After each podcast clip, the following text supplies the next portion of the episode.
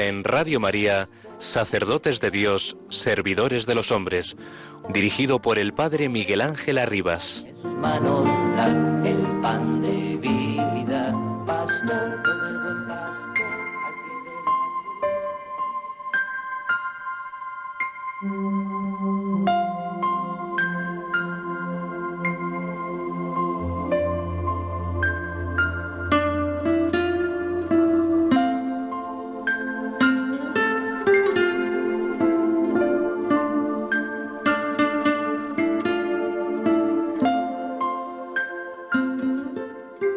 Confieso culpable. Reconozco mi tibieza y mi negligencia. Quizás esta confesión de mi culpabilidad me alcance el perdón del juez piadoso. Porque cuando estaba en el monasterio podía guardar mi lengua de conversaciones ociosas y estar dedicado casi continuamente a la oración. Pero desde que he cargado sobre mis hombros la responsabilidad pastoral, me es imposible guardar el recogimiento que yo querría, solicitado como estoy por tantos asuntos. Me veo en efecto obligado a dirimir las causas, hora de las diversas iglesias, hora de los monasterios, y a juzgar con frecuencia de la vida y actuación de los individuos en particular. Otras veces tengo que ocuparme de asuntos de orden civil, otras de lamentarme de los estragos causados por las tropas de los bárbaros y de temer por causa de los lobos que acechan al rebaño que me ha sido confiado. Otras veces debo preocuparme de que no falte la ayuda necesaria a los que viven sometidos a una disciplina regular. A veces tengo que soportar con paciencia algunos que usan de la violencia, otras en la atención a la misma caridad que les debo, he de salir al encuentro. Palabras de San Gregorio Magno, Papa y Doctor de la Iglesia, en una de las homilías sobre el libro del profeta Ezequiel.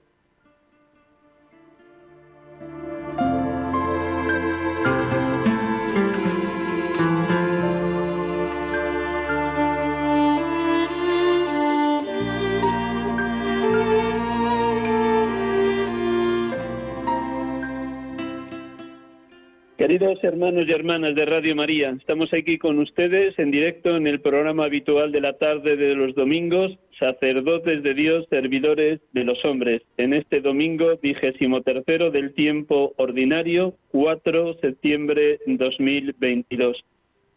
Gracias por su compañía, gracias por orar constantemente por la santidad de los sacerdotes, gracias porque haciendo nuestra la oración de Jesucristo la oración sacerdotal, Padre, que todos sean uno como tú y yo somos uno, para que el mundo crea realmente las distintas vocaciones eclesiales, laicado, vida consagrada, sacerdocio, trabajaremos al unísono, navegaremos en la misma dirección, nos ayudaremos a amarnos de corazón y así podremos ser signo de la presencia de Cristo en medio del mundo. Y la Iglesia es sacramento universal de salvación, lo será con mucha más eficacia y evidencia cuando nos amemos, cuando tengamos un mismo pensar y un mismo sentir, cuando los distintos carismas, ministerios, dones que Dios ha regalado a cada bautizado los pongamos para el servicio común del pueblo de Dios. Esta es la nota distintiva que nos enseña San Pablo en 1 Corintios 12. Los distintos ministerios, carismas, dones, virtudes son verdaderamente de Dios cuando se ponen al servicio de los demás, al servicio del bien común de la Iglesia, del cuerpo místico de Cristo. Las palabras con las que he introducido el programa de hoy de San Gregorio Magno nos señalan cómo él, que aspiraba a ser monje en el silencio orante del monasterio, tuvo que asumir la tarea de papa con todas esas dedicaciones múltiples que le movían a una permanente exterioridad. Y sin embargo, precisamente porque había vivido muy bien sus años de monasterio, sus años de monje, aun en medio de la actividad, de las tareas, de las responsabilidades, de las decisiones de Papa, conservaba el anhelo por la oración continua, por hacerlo todo en Cristo, por Cristo, con Cristo. Pues esta tarde vamos a dialogar con un diácono recientemente ordenado de la diócesis de Sigüenza, Guadalajara. Creo que tenemos al otro lado del teléfono a Emilio. Emilio, buenas tardes. Buenas tardes, Miguel Ángel. Muchísimas gracias por prestarnos esta tarde de domingo desde, no sé si estás en tu casa o en, en la parroquia, ¿dónde estás ahora mismo físicamente hablando? Pues en la parroquia estoy. Muy bien, pues gloria a Dios por tu servicio a la parroquia. Luego nos cuentas un poquito cómo ejerces tu ministerio, pero como ya te dije ayer, preparando el programa, primero empezamos con una sencilla oración con, la, con el Evangelio del día de hoy, de este domingo vigésimo tercero, y luego ya con detalle te presento. Así que permíteme que, que escuches esta oración. ¿De acuerdo, Emilio? De acuerdo. Muchísimas gracias. Pues hermanos y hermanas de Radio María, como cada domingo hacemos eco de la palabra de Dios, permitimos que esa palabra resuene en cada uno de nosotros para que nos alimentemos de ella. No solo de pan vive el hombre, sino de toda palabra que sale de la boca de Dios. El texto del Evangelio de hoy nos invita a orar con los requisitos o condiciones del seguimiento, para que cada uno, según la vocación a la que ha sido llamado, sepa lo que le dice el Señor, lo que le pide el Señor a la hora de dejarlo todo, incluidos los bienes de este mundo, para tener como único tesoro, como única perla preciosa a Jesucristo. ¿Qué me pide Dios hoy, septiembre 2022, a la luz de este Evangelio? Pues un instante con esta música que Germán nos va a colocar y proclamamos la palabra, el Evangelio del día de hoy y oramos con ella.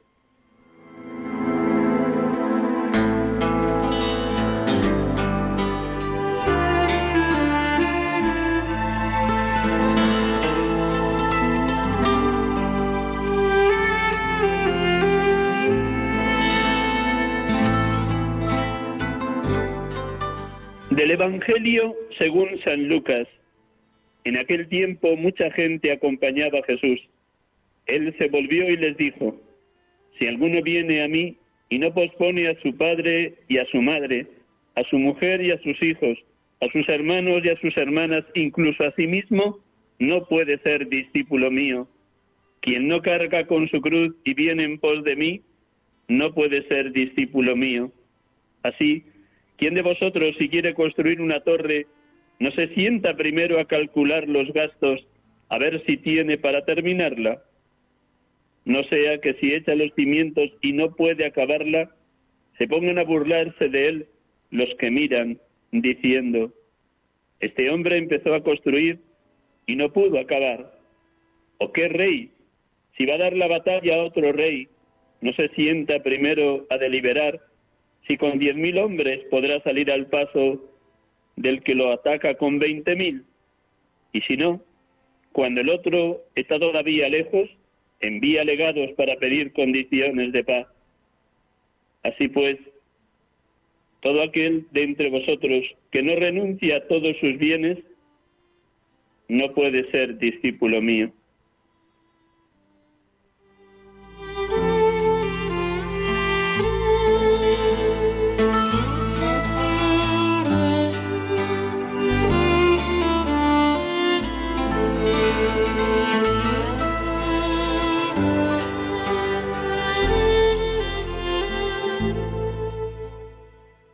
Bendito seas, Padre, por el testimonio de vida de laicos, consagrados, consagradas y sacerdotes que en la historia de la Iglesia realmente han vivido al pie de la letra lo que tu Hijo Jesús nos pide hoy y pide a cualquiera de sus discípulos. Si alguno viene a mí y no pospone a su padre y a su madre, a su mujer y a sus hijos, a sus hermanos y a sus hermanas, e incluso a sí mismo, no puede ser discípulo mío. Perdón, Padre, por mi mediocridad y tibieza a la hora de vivir como sacerdote este requisito del seguimiento. Creo en la palabra de tu Hijo, Padre. Admiro a quien lo vive en radicalidad. Me asombro ante el testimonio de santos que han vivido pobreza, castidad y obediencia con total despojo de sí mismos. Gracias por ese testimonio, oh Padre Dios. Sí, creo en esta palabra de tu Hijo, pero me falta tanto para vivirla en el día a día, en total desprendimiento de mí mismo y de mis bienes. Perdón, Padre, por no vivir con mayor radicalidad mi seguimiento de tu Hijo. Bendito y alabado seas, Cristo Jesús, porque nos has asimilado a tu modo de vivir y morir. Gracias porque nos vas configurando continuamente contigo como profetas, sacerdotes y reyes, tal como ya lo recibimos en el bautismo. Gracias a ti, Redentor de los hombres. Concédenos, oh Hijo de Dios, la gracia de cargar con la cruz de cada día y de ayudar a otros a llevar su propia cruz. Gracias, Salvador de los hombres, porque lo pides todo, y lo pides todo porque tú eres el primero que has dado la vida, el primero en llevar nuestra propia cruz, con tu presencia amorosa, con tu luz inagotable, para iluminar nuestras tinieblas y sendas de muerte y encaminarnos por caminos de paz.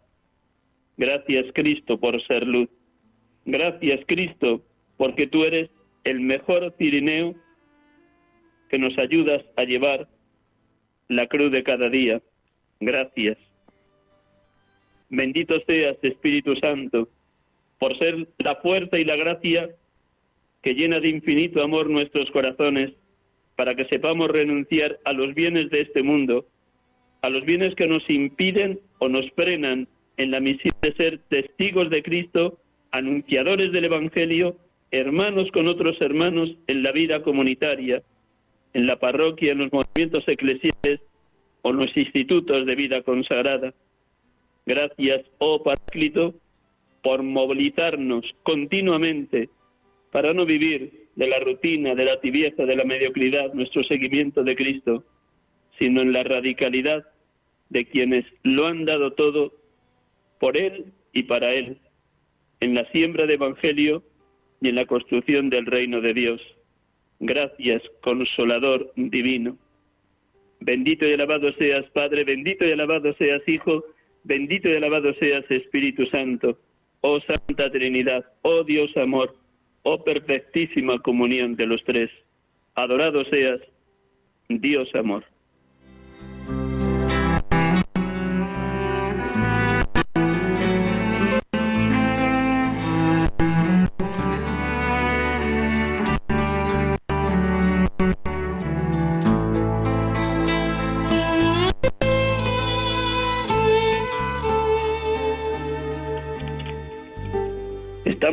Con ustedes en Radio María, sacerdotes de Dios, servidores de los hombres en directo. En esta tarde les hablo desde Garrovillas, un pueblo de la provincia de Cáceres, impartiendo ejercicios espirituales a las hermanas jerónimas contemplativas de este monasterio y en este pueblo. Gracias por su atención, gracias de nuevo por orar por la santidad de los sacerdotes y de nuevo reclamo, pido, permítanme el atrevimiento que oremos unos por otros para que alcancemos un mismo pensar y un mismo sentir. De la unidad y de la comunión en la vida y en el seno de la Iglesia podrá ser posible la evangelización. Padre, que todos sean uno, como tú y yo somos uno para que el mundo crea. Y sin más dilación paso a presentar al hermano con el que hoy vamos a dialogar y nos va a abrir su corazón de par en par. De nuevo, buenas tardes, Emilio. Buenas tardes. Muy bien, pues nada, con fuerza, con esas ganas propias de uno recién ordenado, te presento y luego dejamos que de la abundancia de tu corazón joven y vital, hable la boca.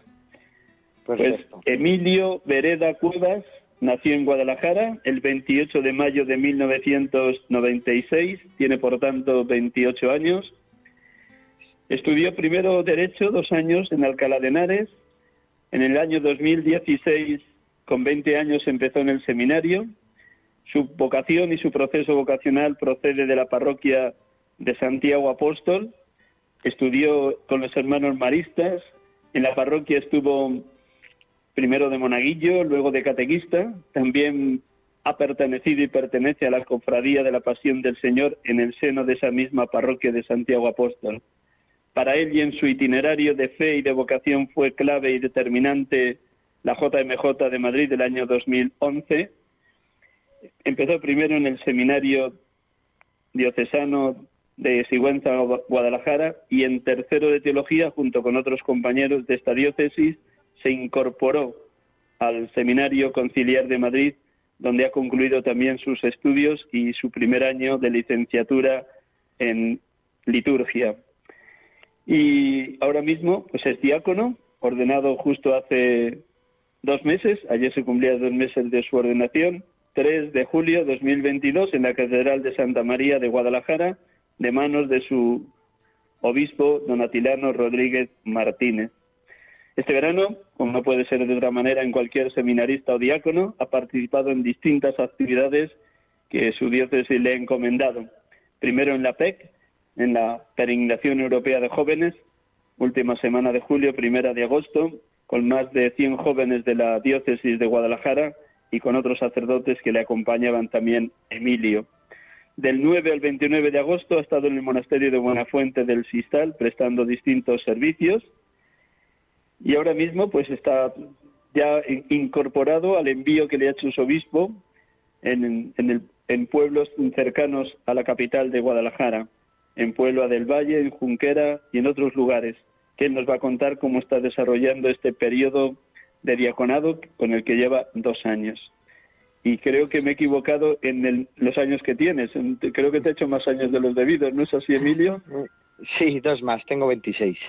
Tienes 26, ahora me he dado cuenta, justo, para hacerlo así, abuela pluma. Muy bien. ¿Algún otro dato que no sea correcto? Nada, todo lo demás perfecto. Muy bien, pues nada. Como llevas dos años, uy, dos años, dos meses ordenado diácono, ¿cómo viviste la ordenación diaconal? ¿Cómo te preparaste en las semanas previas? ¿Y cómo has venido ejerciendo tu ministerio diaconal en estos dos meses? ¿Qué hay de nuevo en ti desde la imposición de manos de tu obispo donatilano?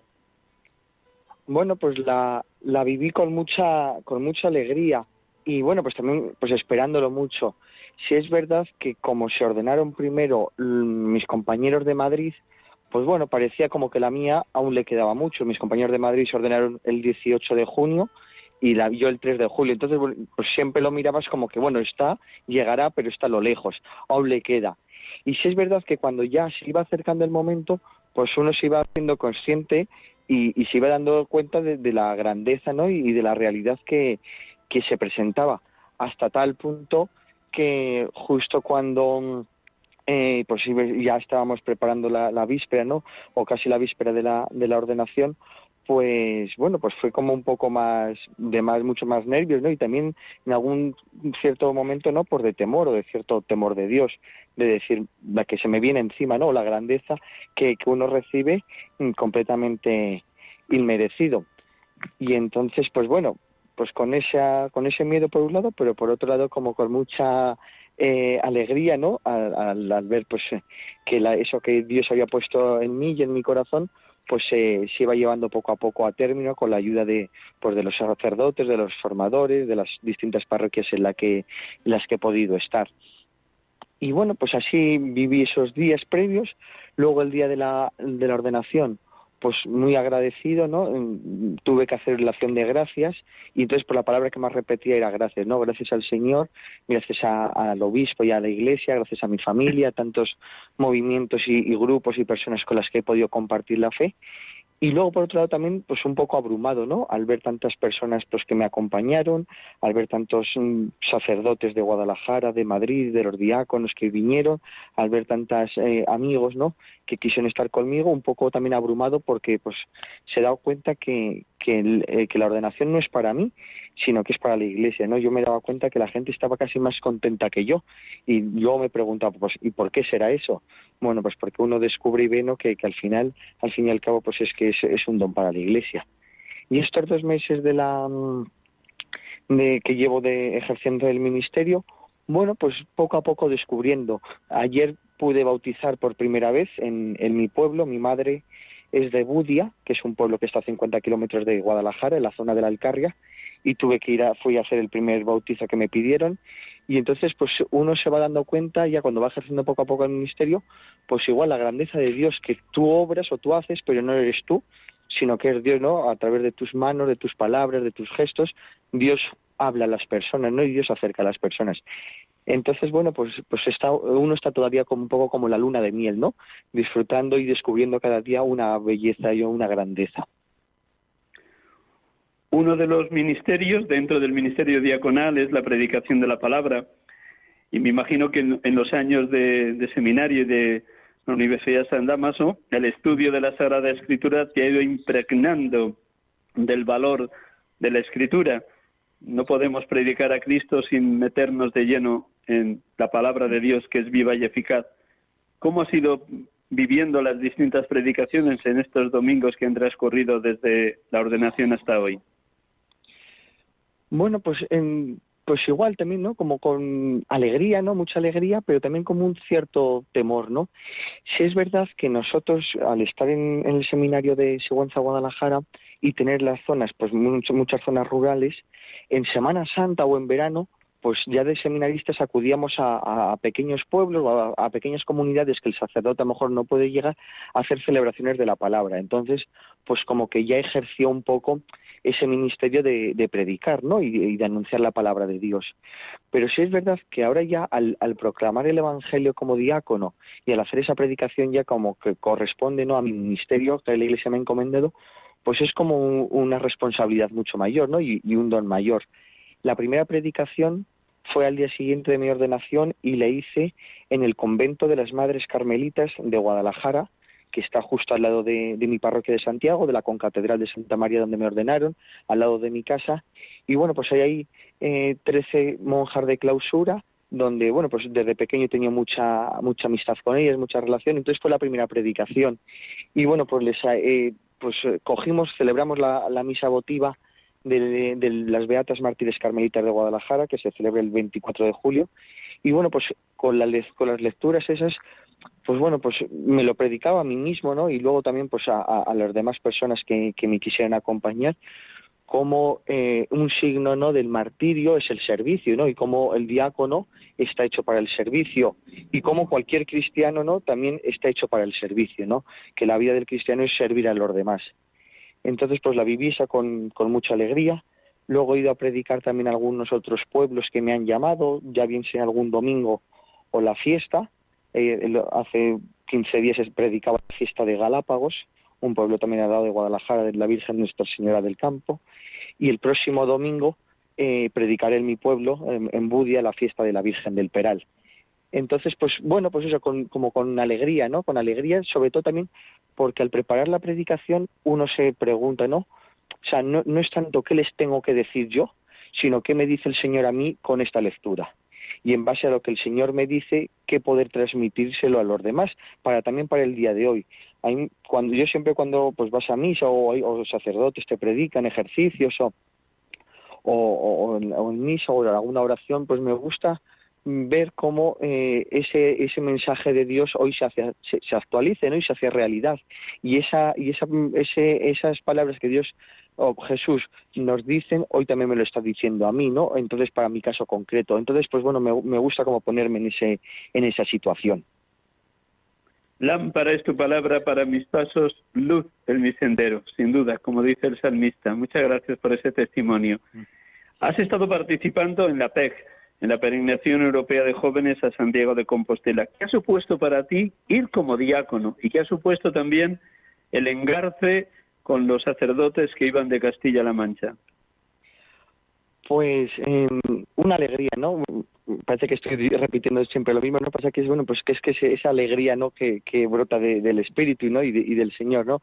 Una alegría porque pues he participado muchas veces en encuentros, en peregrinaciones, con jóvenes, pero hombre, al descubrir no la llamada de Dios, pues uno siempre piensa, ¿no? Y, siendo seminarista, pues uno se fija a los sacerdotes y desea, ¿no? Decir, pues yo también quiero ir de eh, peregrinar o ir a encuentros de estos y ayudar, ¿no? como de sacerdote o de diácono, ayudar a, la gente de esta manera. Entonces, pues, pues fue una alegría. Era uno más, ¿no? Pues uno más que caminaba, andaba, compartía todos los ratos con con el resto de jóvenes que, que de Castilla-La Mancha y de Guadalajara íbamos.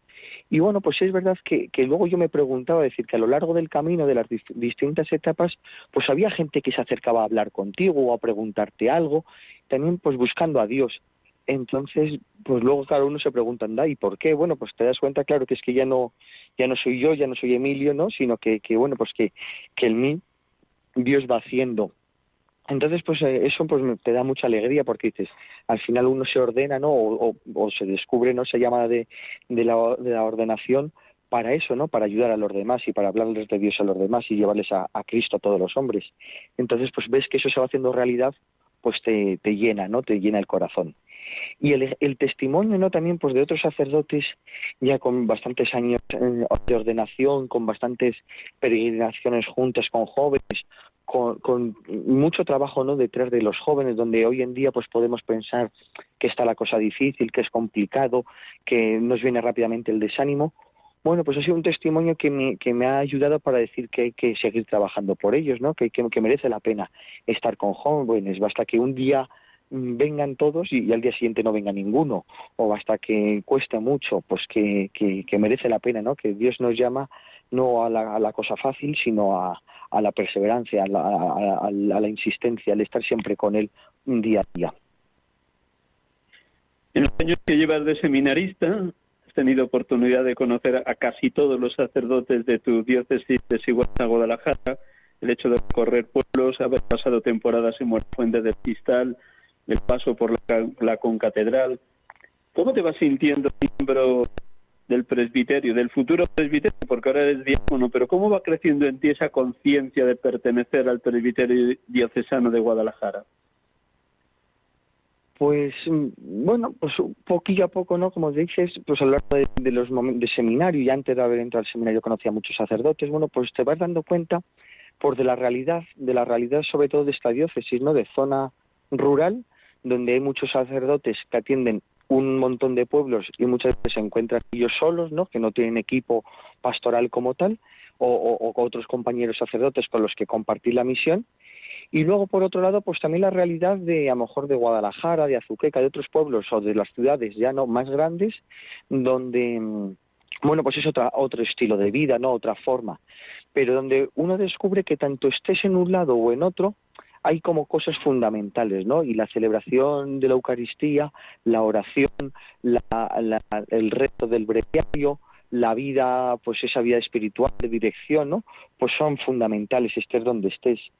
Luego también el testimonio y el ejemplo de sacerdotes que con muchos años de vida sacerdotal detrás, ahí siguen, ¿no? ayudando a la gente, en, confesando, celebrando la Eucaristía, acompañando, sobre todo pues en estas zonas rurales donde cada vez eh, la, queda menos gente y la gente que queda cada vez es más mayor. Por lo tanto, es como una mayor pobreza. Sin embargo, pues el sacerdote permanece fiel ahí.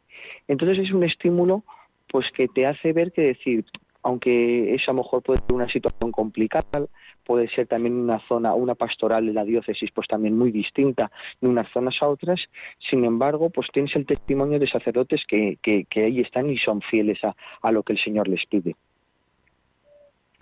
a tus 26 años haciendo una mirada retrospectiva de lo que ha sido tu historia vocacional, ¿qué personas, qué acontecimientos, qué situaciones te han ayudado más en el discernimiento y en la consolidación de tu vocación? ¿Cuándo nace? ¿Cuándo empiezan los primeros atisbos? La familia, la parroquia, los sacerdotes, ¿qué personas y acontecimientos han sido decisivos? Bueno, pues en primer lugar mi familia. Yo soy una soy hijo único y mis padres no es que sea un, matrimonio, no una, seamos una familia excesivamente católicos, pues no, bueno, pues pues una familia cristiana, católica más, del domingo a misa, de una vida cristiana pues de vivir los sacramentos, de vivir la piedad religiosa, no la piedad popular también pues me ha acompañado mucho. Entonces pues mi familia, ¿no? Y en mi familia pues bueno, pues destaco mis padres, ¿no? Y, y mi, mi abuela, ¿no? Mi abuela materna y una tía abuela también materna, pues con las que he podido compartir mucho la fe y me han llevado mucho a, la iglesia. Luego también destacar pues mi párroco, mi párroco de siempre, ¿no? Don Rafael Iruela, un sacerdote que ahora pues tiene 78 años. Y, bueno, pues que, desde pequeño él me vio la parroquia y pues me, invitó a ser monaguillo y poco a poco pues ha sido como un padre o un abuelo para mí, que bueno, pues sin decir nada, eh, él iba sembrando no poco a poco pues esa llamada de, Dios a la vocación y iba cultivando bueno pues esa vida cristiana y de piedad. Pues con él he sido monaguillo con él pues hice la comunión de pequeño pues salía a pedir para la misión del, del domo no con las, las típicas huchas. Con él poco a poco pues he ido, fui creciendo en la fe y pues empecé a ser catequista encargarme de los niños en ciertas mm, eh, actividades ya pues más eh, catequéticas, de excursiones y cosas así. Entonces ha sido para mí un, gran referente. De hecho, fue uno de los sacerdotes que me impuso la, dalmática. Y si Dios quiere, me impondrá también la, casulla. Luego también, pues mencionar a, los hermanos maristas, al colegio de, los maristas, donde pues por el testimonio de, de hermanos, de profesores, pues también fui creciendo en una fe como mucho más joven, mucho más fresca, porque mi parroquia es una parroquia de gente mayor. Entonces, como ese complemento que en la parroquia me faltaba, ¿no? Pues a través del colegio de los hermanos maristas, de, grupos marcha, como, el club juvenil, pues pude ir descubriendo también esa, ese otro aspecto. Eh, las madres carmelitas, ¿no? Que decía antes también, pues esa presencia constante, ¿no? De la oración, que yo he dicho que han sido mi, las que me han sostenido con la oración, porque ellas, pues desde el silencio, sin decir nada, pues estoy convencido que, muchas veces han, rezado por mí. De hecho, cuando una de las hermanas tomaba la, hacia los votos eh, perpetuos, en el momento de la, de la postración, también como en, el rito de la ordenación diaconal o sacerdotal, las, las monjas se, se postran sobre el suelo, pues ella pedía al Señor que fuera sacerdote. Y yo cuando luego me lo contaba decía, bueno, pues sí, a ver, ah, pide lo que quieras, que yo estoy convencido de que no va a ser y bueno, pues se ve que no, que el Señor le escuchó y el Señor lo, ha llevado o lo va a llevar a término, si Dios quiere. Entonces, pues también han sido las, madres carmelitas también un, testimonio para mí. Luego, como decía, al formar parte de la cofradía de la pasión, pues a mí me ha ayudado también mucho el, la vida ¿no? y el testimonio de muchos matrimonios de la cofradía, ¿no? Donde pues a mí desde pequeño me acogieron como si fuese su hijo, eran matrimonios recién casados, muchos de ellos, entonces todavía no tenían hijos, y casi como si yo de pequeño, pues como si fuese un hijo de ellos, y me han ido ayudando, ¿no? Y sosteniendo en, durante todo este camino. Entonces también guardo con, con gran cariño y gran momento eso. Y luego pues ya eh, más, más, más mayor, ¿no? Más adulto, pues a distintos sacerdotes con los que he ido pasando por mi camino y me han ido ayudando, ¿no? Tanto justo antes de entrar al seminario como ya en estos momentos ya de, en el seminario, ¿no? Pues sobre todo a don Alfonso Olmos, que es sacerdote de, de Alovera, con el que, pues con el primero que estuve hablando sobre la vocación un poco, pues cuando ya uno descubría que, que Dios le llamaba, y que fue el otro sacerdote que me impuso la, la dalmática. Luego también a, a don Raúl Pérez, que era justo en ese momento el secretario del señor obispo, y pues un sacerdote joven, el último ordenado de la diócesis, hasta en ese momento, y pues también me, me pues con esa alegría, ¿no? Pues también me, fue estimulando, ¿no? Y ayudándome a, descubrir la, la llamada del Señor. Y luego, pues de tantas personas, ¿no? El testimonio de tantas personas, muchas veces anónimas, que no sabes y que te dicen una palabra y que luego tú tranquilamente piensas y dices, anda, ¿y esto por qué ha sido? O, también pues el testimonio no de esas personas que te dicen pues, rezo por ti me acuerdo de ti oye y si Dios no te dice esto y no te das tú ni cuenta no y, al final es Dios el que está obrando por ellos y te está hablando a través de ellos entonces pues luego también de tantas personas. Bueno, vamos a recordar a nuestros oyentes, para los que se hayan incorporado al programa ya iniciado, que estamos con ustedes, hermanos y hermanas de Radio María, en este programa habitual de la tarde de los domingos en directo, sacerdotes de Dios, servidores de los hombres, y en esta tarde estamos dialogando con Emilio Vereda Cuevas, diácono de la diócesis de Sigüenza, Guadalajara, ordenado el pasado 3 de julio, justo ayer, dos meses de ordenación. De tu tiempo de seminario, tanto en el tiempo de seminario propio del seminario de Sigüenza, Guadalajara, como luego cuando se incorporasteis a la vida comunitaria de Madrid, ¿qué ha sido lo más importante para consolidar tu respuesta vocacional, para acelerar o acentuar la formación ya de cara a la ordenación? ¿Qué ha sido lo más significativo de estos años de seminario, Emilio? Pues para mí ha sido fue, o la vida comunitaria. En, yo entro en Guadalajara pues con esa alegría, con ese entusiasmo del principio. En aquel momento éramos tres seminaristas, otro de mi curso, Diego, y, un, y, uno por encima, un curso más por encima, eh, que ya ha sido ordenado eh, sacerdote, Quique. Entonces, pues entra, yo entro, eh, Diego entra también conmigo en ese momento, Quique pasaba de estar solo a estar él, a estar ya con los tres. Entonces, pues, pues una alegría, ¿no?, de esos primeros momentos, de ver cómo vuelve otro, un poco la, el seminario a surgir, a revivir, y entonces, pues, esa alegría de, de los comienzos. Si es verdad que luego ya en el año de segundo, pues hace un poco también más complicado la, la vida, porque, bueno, íbamos y veníamos todos los días a Madrid, entonces eso implicaba, pues bueno, pues nos teníamos que levantar muy pronto, nos levantábamos a las seis menos cuarto, la oración pues la hacíamos por la tarde y era un poco más empobrecida, eh, y pues también la vida comunitaria por de tres personas, llevándonos bien y queriéndonos mucho, ¿no? Y, habiéndonos formado los tres, pues casi de, pues eso, a, ser los tres como hermanos, em, o, o ser, siendo hermanos, bueno, pues se veía un poco debilitada. Y el pasar a Madrid, ¿no? En, ese momento, ya cuando yo estaba en, tercero, por, por iniciativa del, señor obispo, porque veía pues que era mucho mejor y más enriquecedor para nosotros, supuso pues de ser tres a ser ochenta, más o menos seminaristas, o, noventa, que éramos el primer año en Madrid. Entonces eso supuso una riqueza eh, de fraternidad muy grande, por, porque te encuentras con un montón de gente que te ayuda pues a crecer en el estudio, en la oración, en la fraternidad, en la corrección, en tantos ámbitos, ¿no? Como debe ser eh, el seminario, ¿no? Ese lugar de formación espiritual y, humana. Entonces yo lo que la gran alegría no más grande que destaco es el haber podido estar con tanta gente y haber conocido tanta realidad de iglesia, ¿no?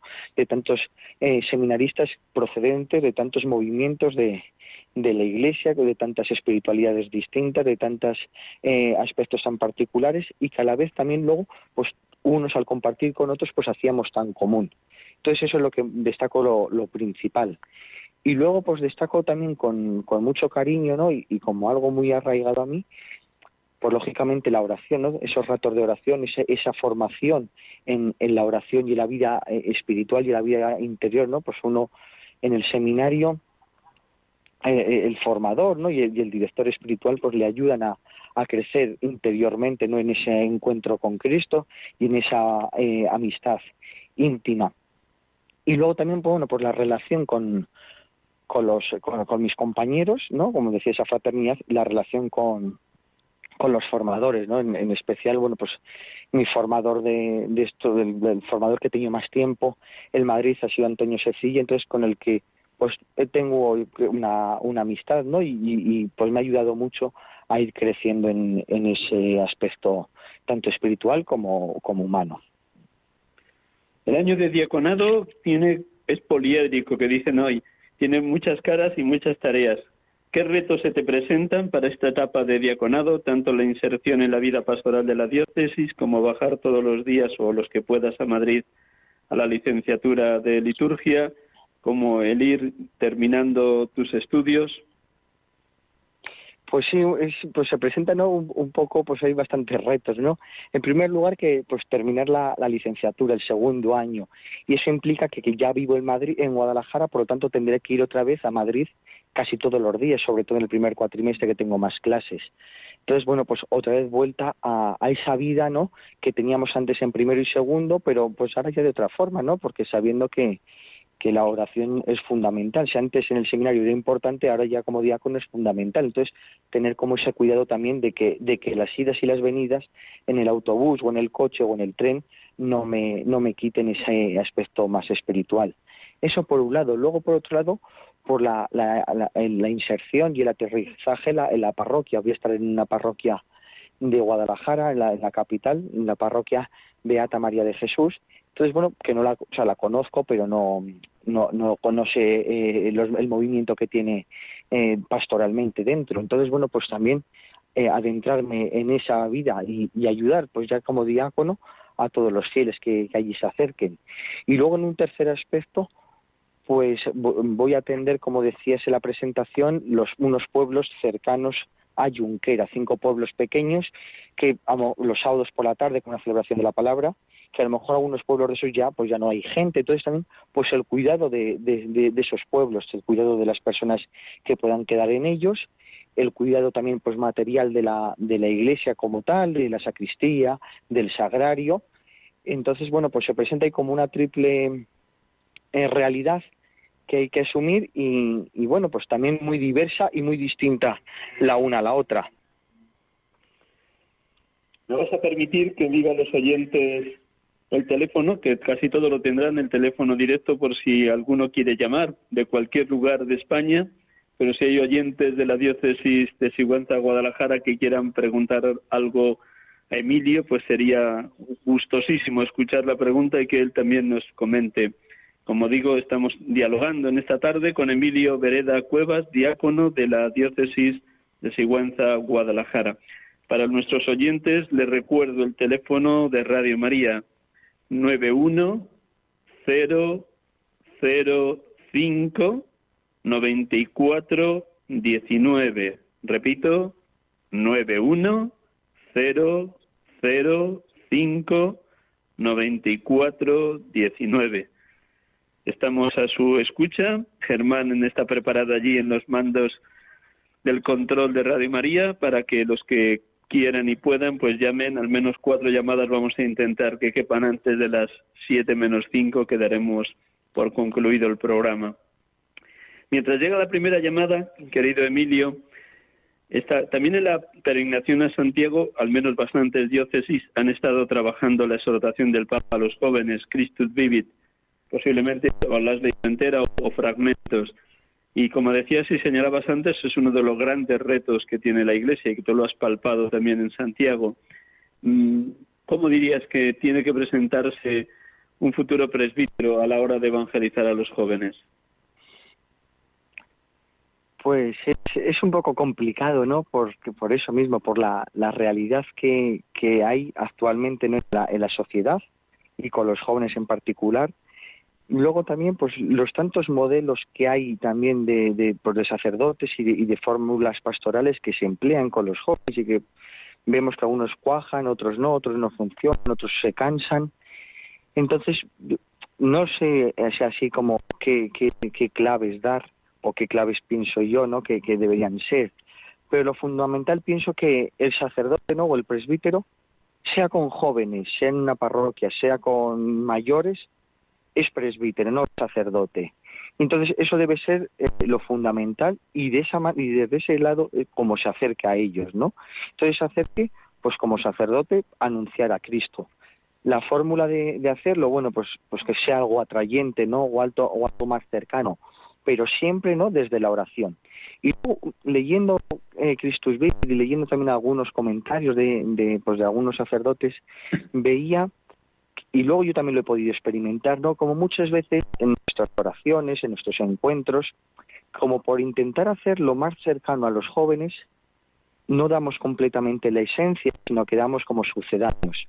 Entonces muchas veces el sucedáneo, pues en, un, en un primer momento es atractivo, porque es más fácil de darlo y, y resulta más, más bonito. Sin embargo, eh, uno del sucedaño se cansa rápido porque lo que quiere es la esencia auténtica. Entonces, bueno, pues que cuando estemos con los jóvenes, ¿no? Pues, pues estemos, demos siempre a Cristo, ¿no? La esencia auténtica, que no lo intentemos mm, adornar de otras formas, porque aunque puedan parecer más atrayentes para los jóvenes, en, realidad no le estamos dando a él y entonces pues se nos van a ir como igual se van a ir si damos eh, el, a lo mejor la esencia, algunos se irá porque se cansa, sin embargo, alguien permanecerá porque descubre la grandeza de, Cristo. En el día de tu ordenación, en los días previos, te encontrarías con antiguos compañeros del colegio o con jóvenes que estuvieron en su momento contigo en la parroquia de Santiago Apóstol y que ahora tal vez están alejados de la iglesia. ¿Qué te decían o qué contemplabas tú en su rostro cuando te veían a punto de ser ordenado o ya ordenado diácono? Pues mm, lo que decía también un poco antes, ¿no? Mm, la, el agradecimiento que tenían ellos o la felicidad que tenían ellos al ver lo que Dios estaba haciendo en mí. No, pues es con un montón de amigos, ¿no? Que se acercaban y que, pues, hoy en día a lo mejor su vida cristiana no es no es una vida cristiana de, mucha práctica o bueno pues de, esa práctica de aquella manera pero interior profunda de fe. Sin embargo no veían esa alegría esa alegría esa alegría que muchas veces decían o algunos decían no bueno estoy contento alegre porque te veo a ti feliz pero que yo creo que en otros lados no en otros momentos seguro que, había personas o de estos jóvenes que se preguntaban no que, que ellos estaban felices porque me ven a mí feliz pero por qué Dios a mí me hacía feliz, ¿no? Yo creo que eso se lo, todo, yo creo, o, es lo que yo intentaba, ¿no? También que ellos se preguntasen, ¿no? ¿Por qué a mí Dios me hace feliz y tú y a ti, ¿no? Dios no te hace feliz. Porque no te hace feliz porque no le has descubierto, ¿no? Porque no te has acercado a Él. Entonces, como dar esa, esa pregunta para que ellos pues se preguntasen y luego pues eh, hablando otra vez con ellos ya después de la oración no de, la ordenación pues veías cómo es verdad cómo pues muchos de ellos pues eh, se han hecho esas preguntas, ¿no? Y siempre pues acercan a ti a hablarte algo de la fe o cosas de estos, de estos temas que dicen, o sea, que se cuestionan o que se, o que se preguntan y ves que, que en el fondo hay un, un, aspecto no religioso, un aspecto de fe que, que está, que está presente. Lo que les falta es por dar ese paso último, ¿no? Para terminar de acercarse a Cristo. Tenemos ya una llamada, dos llamadas. Vamos a ir dando paso una por una. Muchísimas gracias, Emilio de cómo abres el corazón y compartes lo que estás viviendo. De verdad que gracias. Tenemos en primer lugar a Iván de Toledo. Buenas tardes. Aló, buenas tardes.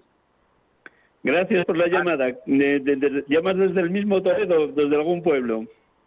Eh, bueno, yo soy sacerdote, soy párroco de San Bartolomé de las Abiertas y de Retamoso de la Jara. Pero pues, en primer lugar saludar a, a todos los oyentes de Radio María, en especial de este programa, a ti también, que una vez me entrevistaste. Y bueno, también darle la enhorabuena a Emilio por su ordenación de diácono. Y bueno, mi pregunta es, eh, bueno, ya él le queda un tiempito, ¿no? De diácono, seguramente ya dentro de, de unos meses será ordenado sacerdote, pero eh, ¿qué retos crees tú, Emilio, que el, los sacerdotes jóvenes que van a ser ordenados o asumen ahora en estos tiempos que estamos viviendo. Pues gracias, muchas Iván, gracias. muchas gracias. Te responde Emilio. Vale, muchas gracias, por, por, tu pregunta. Pues yo creo que uno de los retos más grandes es por la, que los sacerdotes jóvenes o, la iglesia mismo, ¿no? Eh, la gran secularización que hay. Entonces es mm, un momento de que vamos eh, remando contracorriente completamente, ¿no? Y, que el mundo, por otro lado, nos está va diciendo otras cosas. Sin embargo, es un momento, yo creo también muy feliz o muy apasionante, porque eh, yo creo que se parece un poco también al anuncio de los primeros momentos de los apóstoles, porque ya la gente, si hay gente que tiene una cierta cultura religiosa, ¿no? Pero mucha otra gente que completamente no sabe nada de Cristo. Entonces es empezar desde cero. Entonces yo creo que ese es uno de los principales retos, ¿no? Ir a lo esencial, llevar, a Cristo desde la forma más, más esencial, ¿no? desde lo primero. De hecho, yo, una anécdota, ¿no? Dando catequesis a una chica de, de confirmación, de ya, pues ya tendría veintitantos años o treinta años, una cosa así, el año pasado, pues hablándola, no sé en qué momento, pues hablé del Santísimo y el sagrario. Y entonces la chica me pregunta, dice, perdona, ¿qué es eso? Entonces, claro, te das cuenta que das cosas por supuestas, ¿no? Decir, hombre, pues todo el mundo, o yo creo que casi todo el mundo sabe lo que es el Santísimo, lo que es el Sagrario, y te das cuenta que, que no, que no es así. Entonces es ir a lo esencial, y desde lo esencial eh, llegar a, a todos los demás. Vamos a dar paso a una segunda llamada. Treme de Alicante. Buenas tardes, Treme. Hola, buenas tardes. ¿Sí? Estoy pasando aquí. Sí, ahora sí, fuerte, Treme.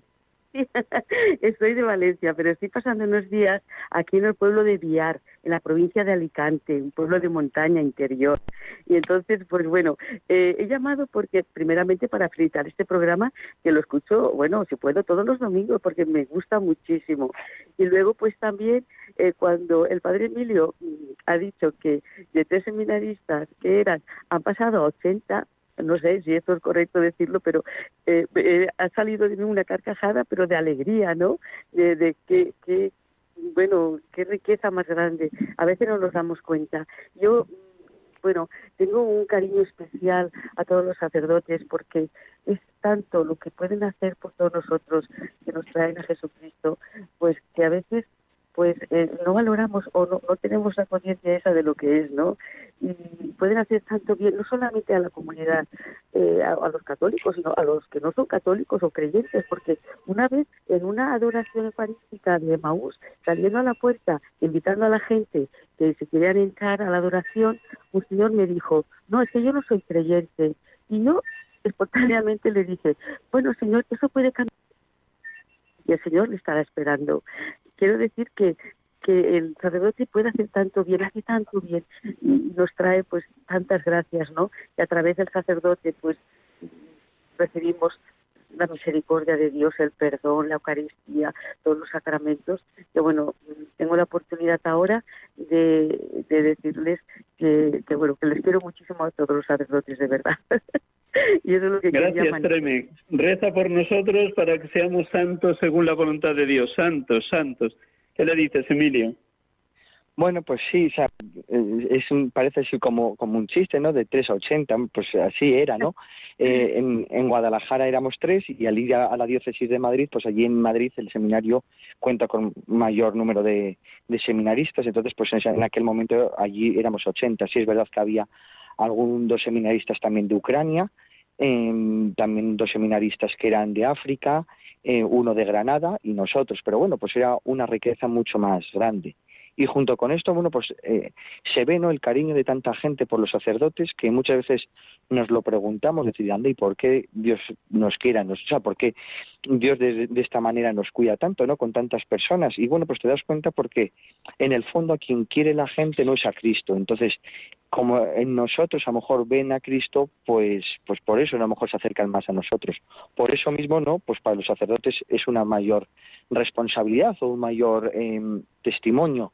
Y por eso pues también como decía Miguel Ángel necesitamos mucho la oración. Por eso pues rezar mucho no la mejor forma de amar a los sacerdotes o de quererlos y cuidarlos es rezar por ellos no rezar por ellos para que sean santos. Vamos a dar paso a la última llamada. Primero saludar a Margarita que llamaba desde Collado Villalba pero se ha cortado la llamada y ya no nos queda más tiempo que para saludar a Isabel que llama desde Valencia y luego le respondes Emilio. Buenas tardes Isabel hola buenas tardes Gracias por la llamada. ¿Qué nos compartes? Que es, me han dicho que sea muy breve, entonces felicitarlo por ser valiente y decirle a Jesús que sí, y que pida por nosotros y que haya muchas vocaciones. Pida por mi familia y por mí que lo necesito, que no se olvide en el santo sacrificio de la misa. Y felicitarlo de todo corazón por haber dicho sí a Jesús. Me han dicho que sea muy breve. Muy bien. Vale.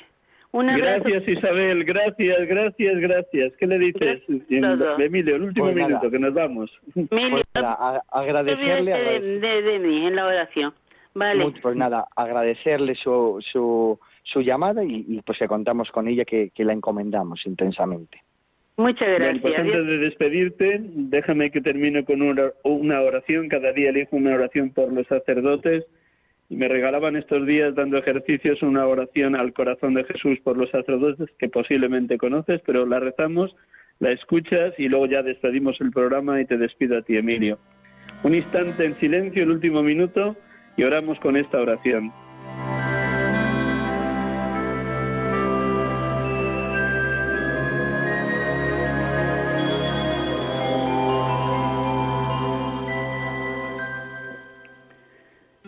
Cuida, Señor, a los sacerdotes, cuyas vidas se consumen ante tu altar porque son tuyos. Protégelos porque están en el mundo, aunque no pertenecen al mundo. Cuando los tienten y los seduzcan los placeres terrenos, acógelos en tu corazón. Confórtalos en las horas de soledad y de tristeza, cuando toda su vida de sacrificio por las almas les parezca inútil.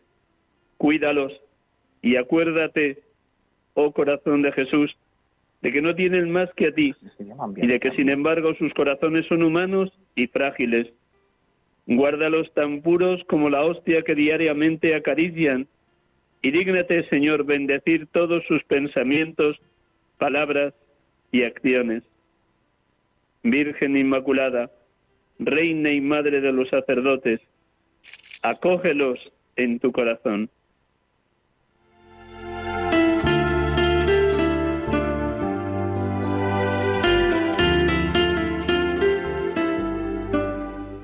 Queridos hermanos y hermanas, gracias por acompañarnos en este programa. Hemos tenido la dicha de poder dialogar con Emilio Vereda Cuevas, diácono de la diócesis de Sigüenza, Guadalajara.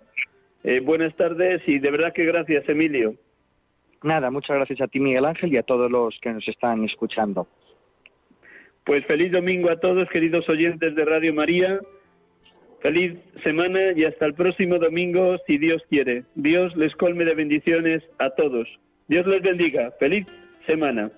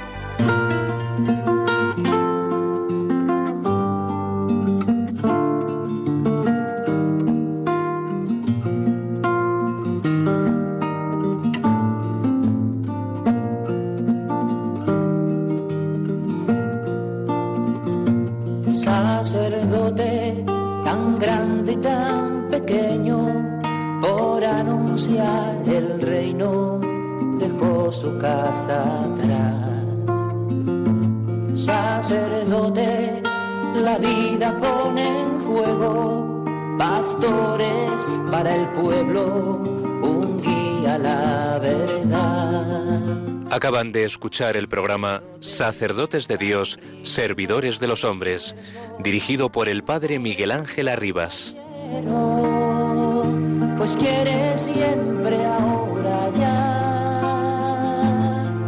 pastor con el buen pastor al pie de la cruz, con el que está en